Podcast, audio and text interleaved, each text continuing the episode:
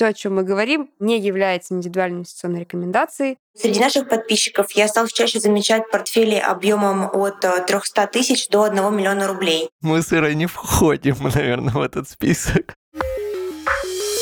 Всем привет! Вы слушаете подкаст «Невлом». С вами его несменный ведущий Иван Асюхин. Всем привет, меня зовут Ира Кузьмина. Мы подводили итоги года позапрошлом выпуске в декабре, но на самом деле итоги года подводятся не в конце декабря, а в феврале, когда выходят операционные и финансовые результаты. Пока финансовые результаты мы не раскрываем, но операционные результаты у нас есть. И предлагаем их сегодня как раз и обсудить. Поехали! Поехали!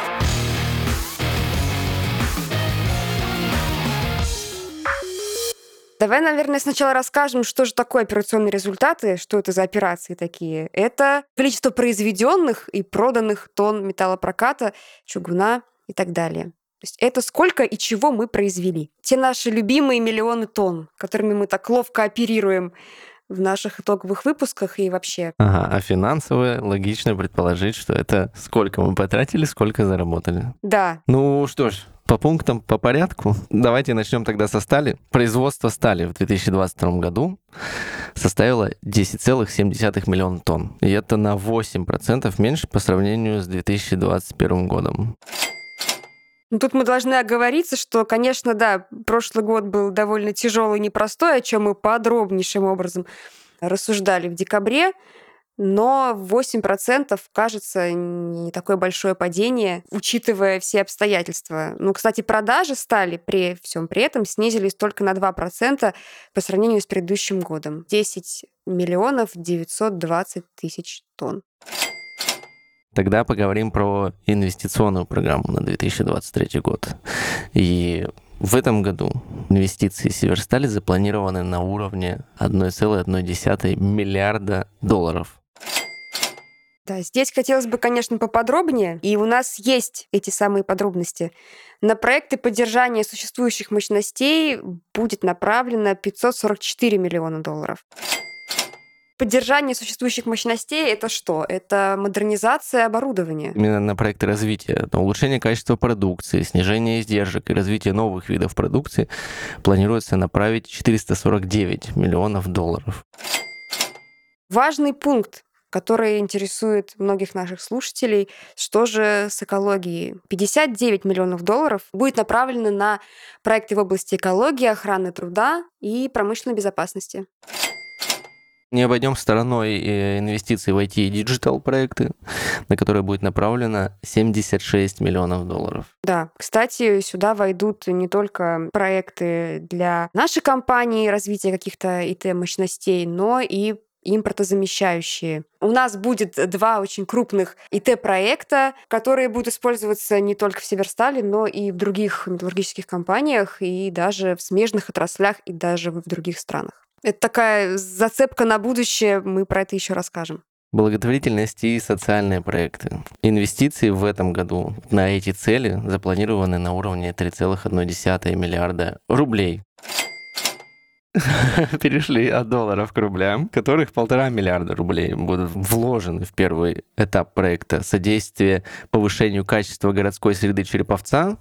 Многим жителям, кстати, Череповца это хорошо известно, они уже все своими глазами наблюдают, и реконструкцию Советского проспекта, и парка Серпантин 104, мы, мы об этом уже в прошлых наших выпусках говорили. Еще будем говорить обязательно. Еще не раз к этому вернемся, потому что проект для Череповца, ну, это действительно грандиозно. Еще важная новость, э, помимо операционных результатов, помимо планов э, инвестиционных, мы опубликовали э, стратегию устойчивого развития до 2030 года. Мы с оптимизмом смотрим в будущее и планируем, ставим себе такие долгосрочные цели, хотя на самом деле они не долгосрочные, а среднесрочные, наверное. Это всего 7 лет.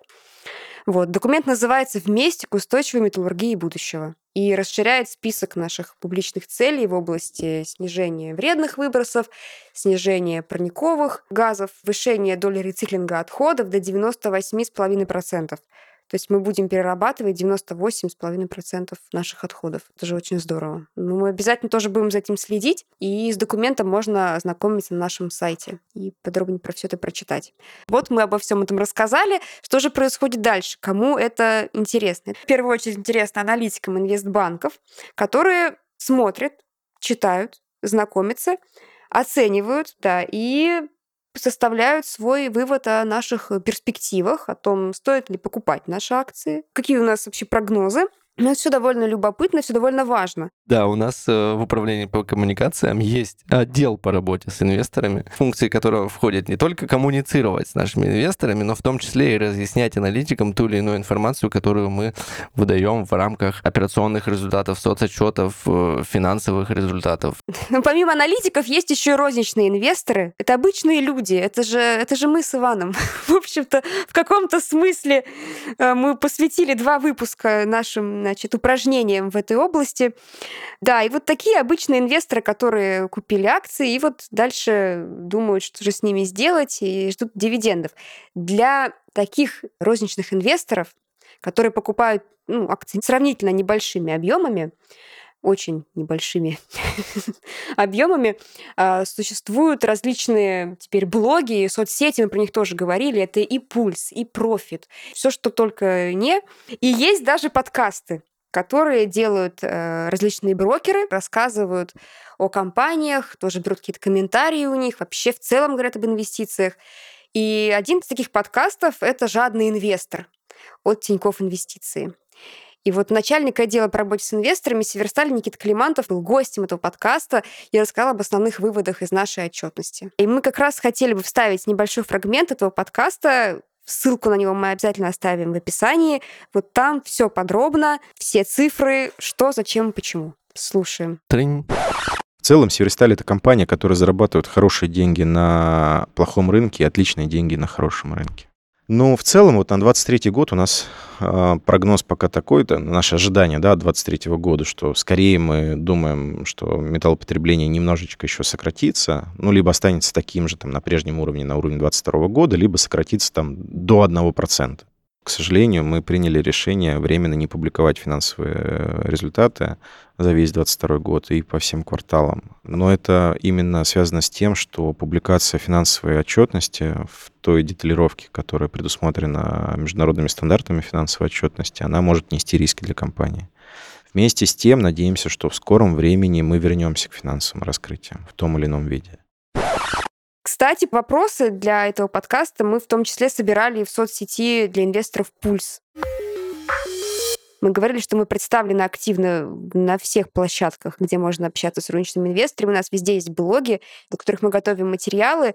И сегодня мы хотим вас познакомить с, как мы надеемся, новым гостем нашего подкаста, его постоянным участником, это Ксения Кайдашова. Она ведет как раз эти самые блоги для розничных инвесторов, читает все комментарии. Это именно она отвечает на ваши комментарии, смайлики, негодования, вопросы, возмущения и радости, которые вы делитесь. Вместе с Ксенией мы будем разбираться, что же розничные инвесторы о нас пишут, чем они живут, что их интересует, что больше заходит и вообще как люди воспринимают наши новости.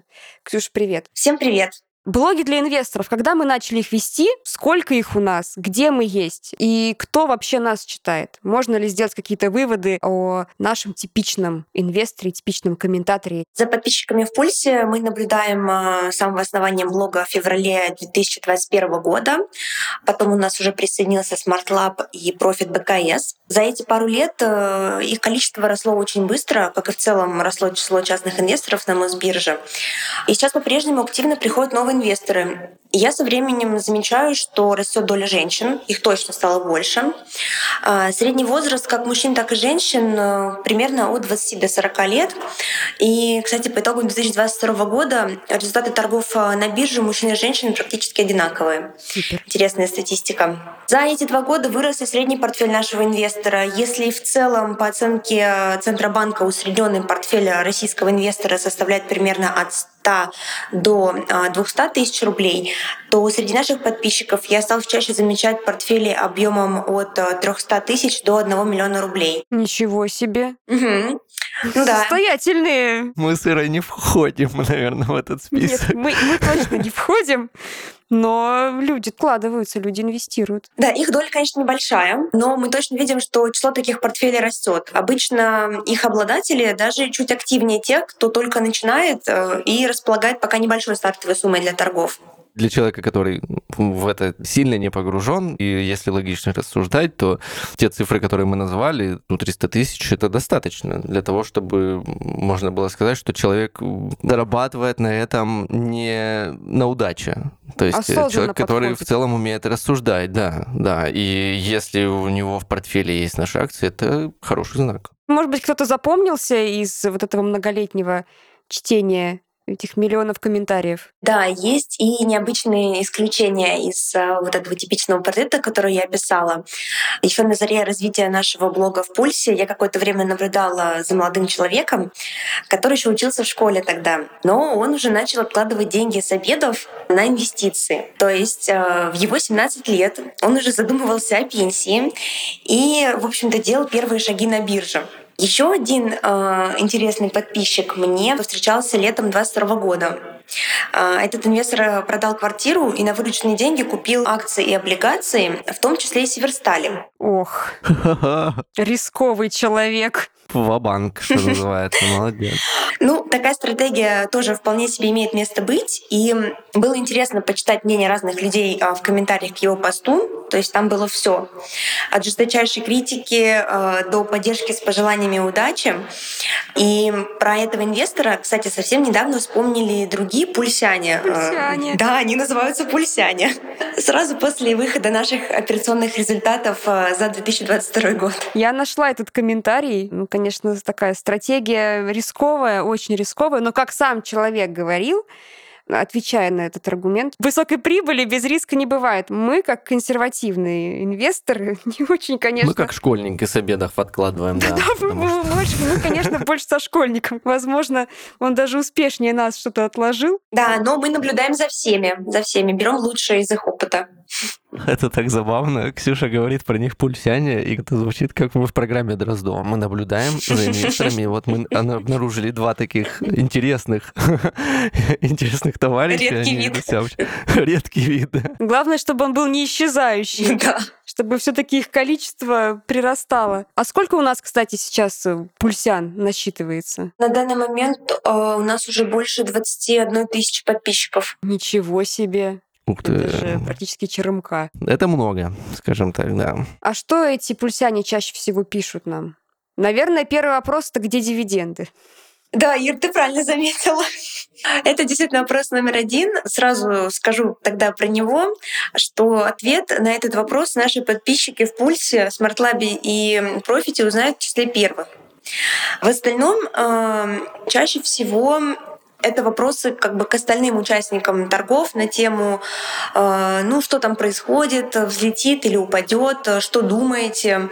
По такими постами могут начаться обсуждения, обмен мнениями. Или это могут быть публикации э, дневника. То есть инвестор тегает нашу акцию и так коротко пишет, что с ней сегодня происходило или что он планирует сделать с ней сегодня, завтра, в понедельник в такой краткосрочной перспективе. А, В блогах мы часто рассказываем новости жизни компании, то есть что нового запустили, отремонтировали или автоматизировали на предприятии. К публикациям а, мы получаем интересные вопросы. То есть подписчики уточняют какие-то моменты про наши технологии, про поставки, про рабочие процессы. И нас очень всегда приятно получать, потому что а, инвестор — это такой заинтересованный и любознательный человек. А, да, я угадаю. Наверное, самый популярный эмодзи пульсянина — это ракета, да?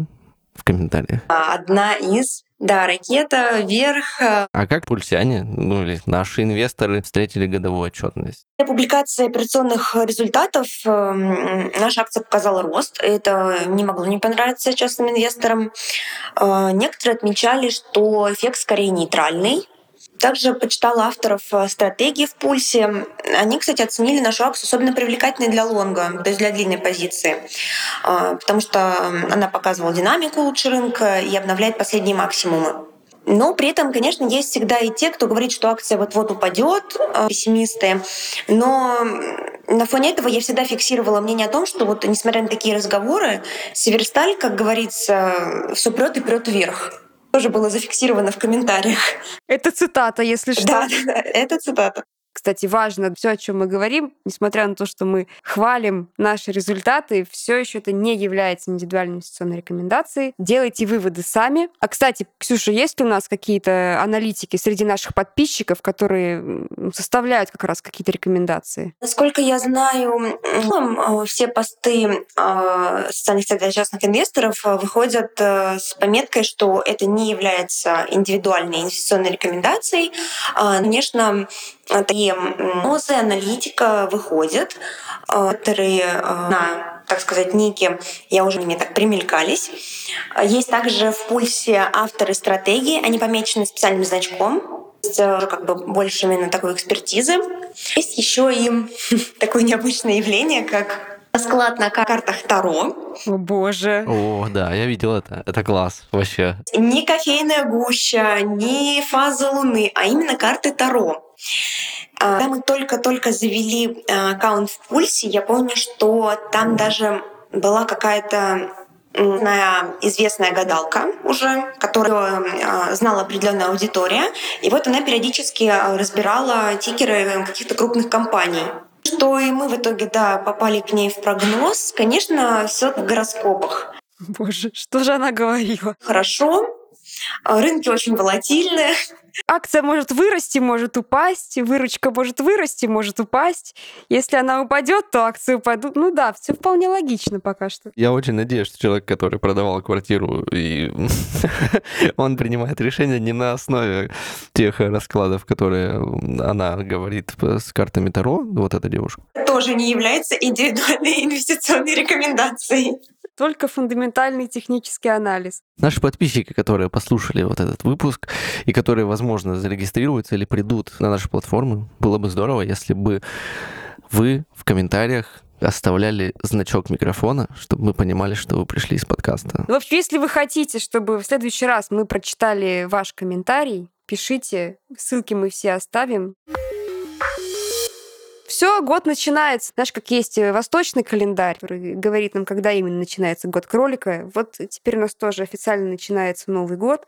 Все, мы стартуем с новым сезоном. Впереди много интересных выпусков, много интересных тем. Пишите комментарии, ставьте звездочки, сердечки и все такое. Подписывайтесь везде на наших платформах, потому что где-то информация выходит чуть раньше, где-то она выходит чуть позже. Собственно, будьте в курсе всех новостей. В общем, слушайте подкаст «Жадный инвестор», Тиньков Инвестиции, слушайте наш подкаст, ставьте лайки, всем не влом, всем пока.